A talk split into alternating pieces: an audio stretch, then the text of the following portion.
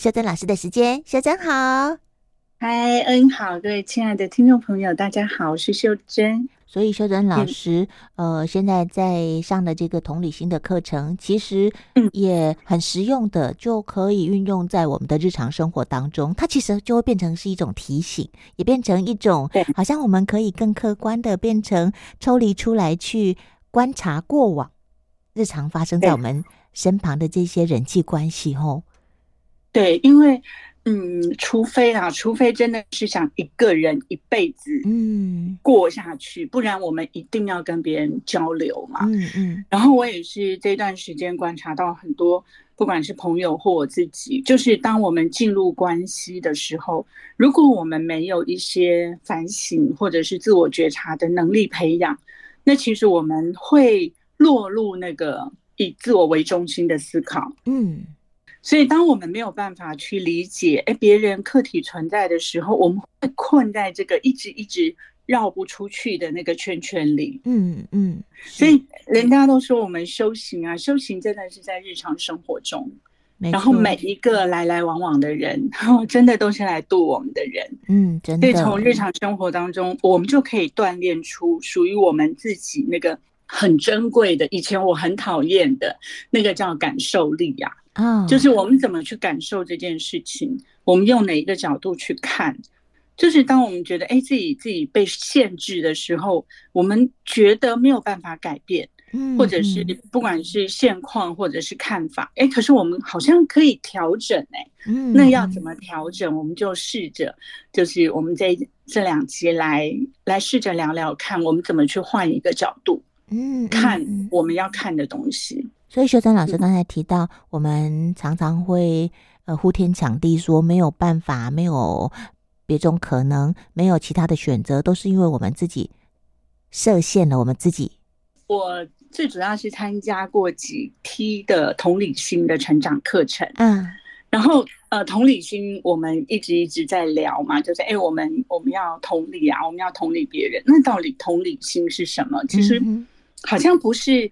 那么系统的去了解这件事，嗯，所以我就查了那个维基百科啊，他是怎么解释？他其实好像有点拗口。他是说所谓的同理心哦，就是叫同感心，嗯，也是所谓的共情，共共同情感的共情。嗯，他说呢，所谓的同理心呢，是从他人的参照系统里面去理解或者是感受。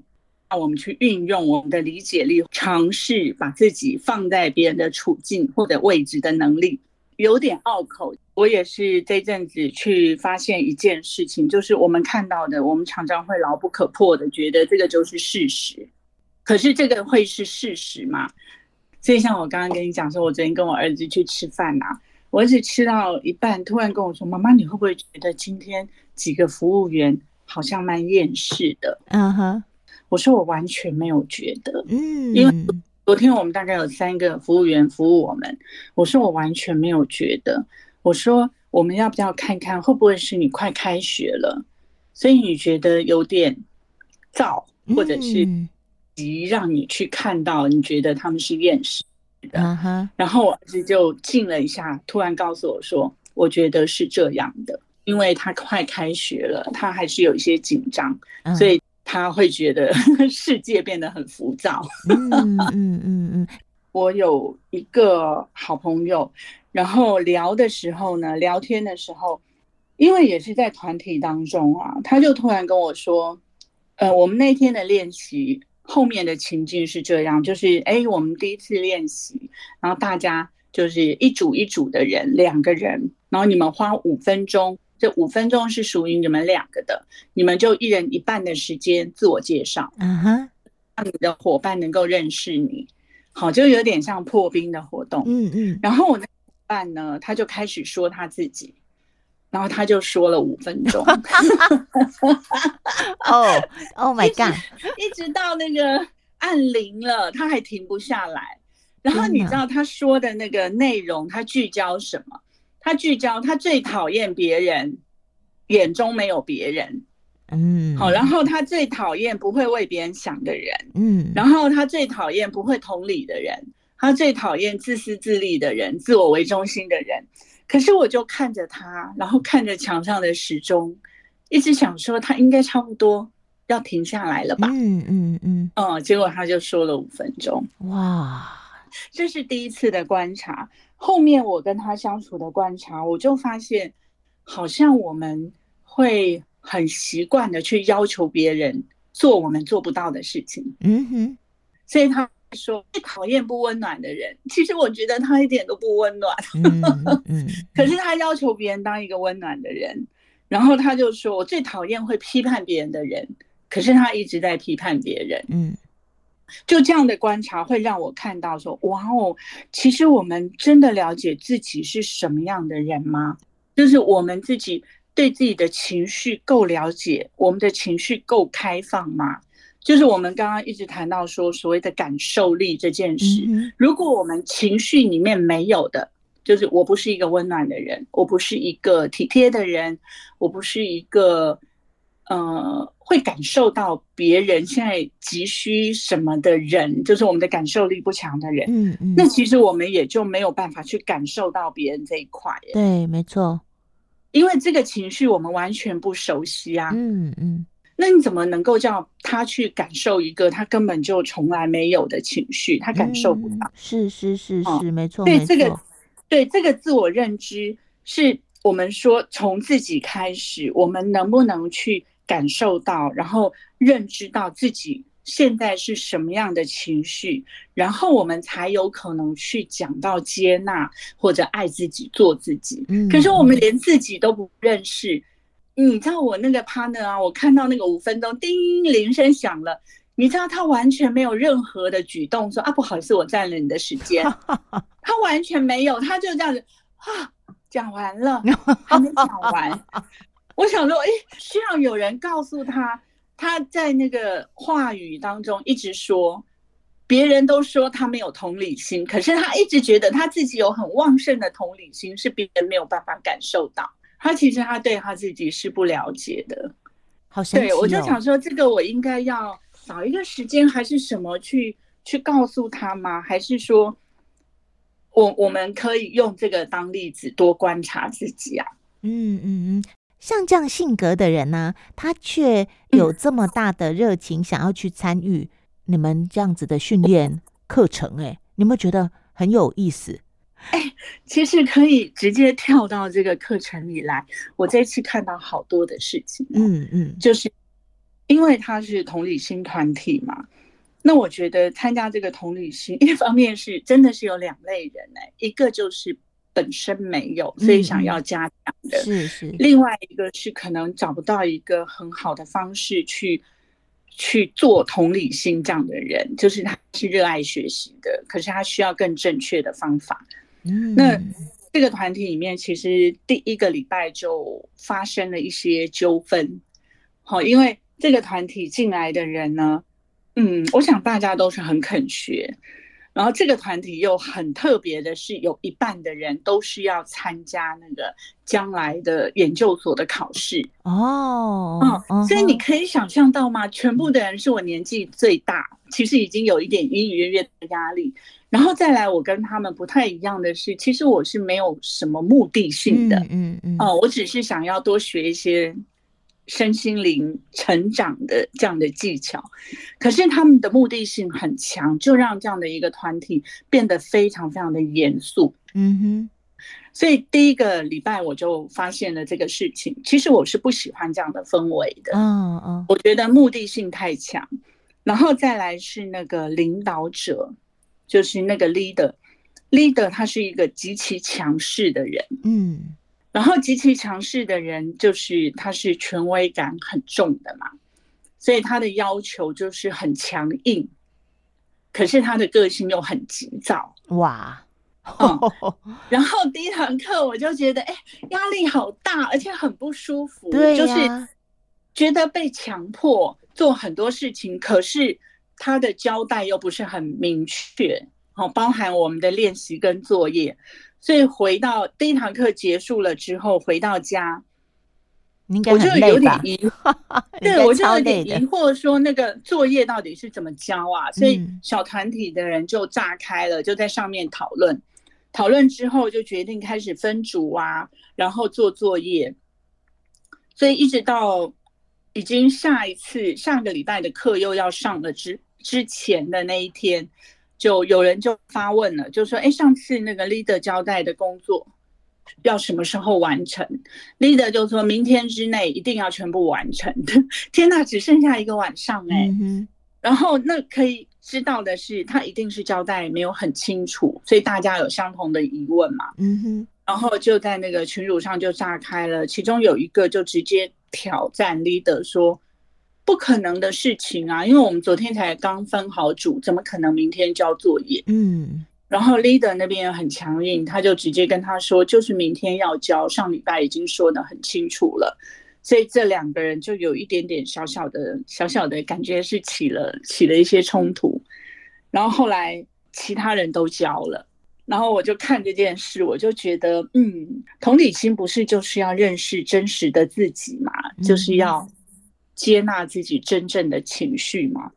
可是那当下，其实我是生气的，嗯，我有点不高兴。不高兴的原因是，我觉得事情没有交代的很清楚，可是却又这么急躁，嗯，急躁的要求这样子，所以我就决定不交。嗯，其实我已经完成一半了，可是我决定不交。然后那天那个课堂上呢，leader 他有感受到那个气氛，嗯，所以他第一句话他就问说：“我们现场团体的人有谁是不高兴我的要求的？就是对我们这样的讨论，有谁是不高不高兴的？”然后就三个人举手，其中有一个是，你啊，对，我就举手啊，然后另外两个人有一个就退训了，嗯嗯。然后我呢，我就直接告诉他说，因为我对规则是非常看重的，嗯哼，所以如果说这个规则是很清楚的，那我一定会在 d a y l i g h t 之前交，嗯。可是因为这个规则不清楚，然后我就就没有完成嘛。呃，可是我后面就加了一句话，嗯、我觉得这句话也让 leader 快炸了。我觉得他如果有高血压，应该会直接爆了。我就告诉他说：“其实我到这边就是要体验真实的自己啊！”我就告诉他说：“其实我是有反骨的。”然后我说：“对于不合理的事情，我想，我想利用持交来表达我自己的不满。”这样，嗯嗯嗯。那个 leader 不知道是怎样的想法，反正就哈哈就过去了。嗯嗯。过去我就说我明天早上会会补交，然后就过去了。过去之后呢，我就在看这整件事情。就是，嗯，我的反抗就是那个小团体有几个人跟我讲说，他们其实是畏惧权威的，所以他们当他们感受到那个压力的时候，他们会害怕，嗯，所以他们都会如期的交出来。那我是告诉他说，我也我也有看到权威啊，可是我这个人，我后来发现我是会挑战权威的，嗯嗯，不喜欢被人家压，所以。第二天我就交了，交了之后第二个礼拜我就发现了一件事，这个也是让我懂得换个角度去看事情，事情会变得不一样，整个世界会跟着改变。因为第二个礼拜呢，leader 就把所有的作业发回来，然后你知道吗？他改到巨细靡遗耶，哦，每一个我们的用字遣词，每一个该注意的地方。他非常非常周到的帮我们挑出毛病，这个让我觉得，嗯，对，leader 为什么要这样要求我们？他为了什么？嗯哼，他是为了我们。也许他表达的方式跟态度太过太过强势，可是我肯定他的用心是为了我们。所以第二个礼拜我就如期的交，然后。他第三个礼拜又全部发回来，而且加了更多的回馈。嗯嗯，哎，那我就完全看到他的用心，我知道，而且他好多的提点是我忽略的，他的确能够看到我缺失的地方，这个我是非常非常佩服的。所以当第三个礼拜上课的时候，哇哦，那 leader 的提点每一个都掐在那个很重要的地方上。我就觉得我可以从这个团体学到很多东西，所以我就要了好几张 A4 的白纸。我那天大概抄了六页正反，嗯哼，A4 的纸的笔记。然后你知道到后来，到后来 leader 每说一句话，那个有打到点上，我就重重的点了一个头，然后发出一个嗯的声音，我就发现 leader 好几次头转向我这边来看我。我回来的时候才发现，我那个应该是我那个嗯太大声了。然后你知道那一天回到家的时候，快十一点了，可是我整个心是沉浸在那个学习的喜悦当中，非常非常的喜悦。从那第三个礼拜之后呢，我就每一次的作业都提早交，而且提早交好几份。嗯，所以我就发现 leader 对我的对我的态度也改观了。他现在就会 cue 我，然后用一些我的字或者什么来当范例啊，来来做什么，然后多给我很多次练习的机会。我就觉得哎，好喜欢哦！就是这个，如果说。我还是跟这个权威在抗拒，我没有看到用心，或者是我不试着去换位思考，去想他为什么这样做。我现在可能还是跟他在对抗。一开始哦，就是其实有很大一部分是我们性格啦，就像你刚才说的，有些人是恐惧权威的，有些人是。对于权威，就是有那种 我就是要跟你抗衡的那种特质。那因为你自己担任老师，所以你会知道一个人他在看别人作业的时候，他可以很混，他也可以很用心。那你完全感受得到这个 leader 他对于你们这些学员的用心。我觉得，因为你你自己有这样的生命经验，所以你其实马上可以感受到。那因为这个部分，大概就让你为他加分了不少。那我觉得这个部分，对这个部分可能也会，因为我们其实如果是敞开的，不是那种小鼻子小小眼睛为反对而反对，其实是愿意在看到对方他有一些好的好的行为，又或者我们肯定的行为的时候，是让他平反的。我觉得我们现在这个年纪应该是有这样子的胸襟呐，对不对？所以我，我我觉得你后来会愿意对于这个领导者啊，他有一些正向的回馈。以及你用你自己的你的作业，又或者你的上课的态度来肯定他、支持他，嗯、他也同样会感受得到，因为你懂了。对对，嗯、我我有感受到这种改变呢。嗯嗯，好，就而且这是一种很温暖的改变，我好喜欢哦。嗯嗯，哦，所以不用看别人，就光是看我从学习上得到的那种满足感啊，我就觉得这样的改变是很值得的。是，那那我比较好奇的是，呃，你跟这个 leader 的关系跟互动的模式改变了，那其他人呢？诶、欸，这个也是很值得琢磨的，因为就是我参加成长团体的经验也也算还蛮多的。其实我很少看到有团体这么严肃的，嗯哼。所以我们光是在做练习，好几次我都跟我的伙伴说，我觉得你不够开放，嗯，就是他们用的案例其实是是虚的，嗯 嗯。然后我在想，这样的不够开放，其实影响的是他自己的进步、欸。哎，嗯嗯嗯，好，就就还蛮特别。我现在还在观察啦，嗯嗯，就是观察，所以这也会让我去想到说，一个人真正的想要认识自己，最重要的还是真诚吧。就是你愿意袒露自己是哪个部分的。当你对这个团体够信任，你愿意袒露，你才有可能。真的是拿到东西回来耶，嗯嗯。不过就像你说的，哦、其他人如果年纪比较轻，又或者他 们其实在成长这条路上，哦、他们也不见得哦、呃、走过呃一段时间的历程，又或者每一个人呐、啊，打算敞开的程度，也会影响到他们表达的意愿呢、啊。因为毕竟秀珍老师在身心灵成长这。这条路上，我们也走了好一段时间啦。那我们因为又有强大的意愿，觉得说，我们既然已经已经呃要好好的探索自己，我们就会愿意，我们就会愿意更真实的去表达，又或者这更更赤裸的去探索。但是有些人可能他还没有准备好，又或者他还不是到这个阶段吧。